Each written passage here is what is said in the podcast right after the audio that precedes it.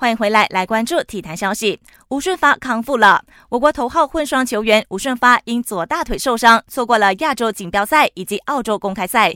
如今他痊愈了，并会携手搭档赖洁敏出战后天会拍的印尼公开赛。这也是顺捷组合自今年五月的苏迪曼杯之后，第一次重返国际赛事，争夺二零二零年东京奥运会资格。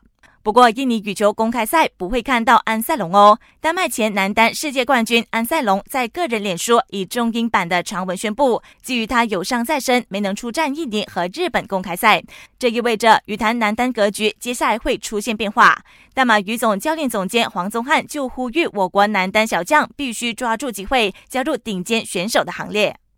F1 英国大奖赛完美落幕，梅赛德斯车手汉密尔顿超越了夺得杆位的队友博塔斯，收获分站冠军。博塔斯获得亚军，季军得主是法拉利的勒克莱尔。至于维特尔，他在比赛中发生追尾事故，最终排在第十五名，本赛季第四次输给勒克莱尔。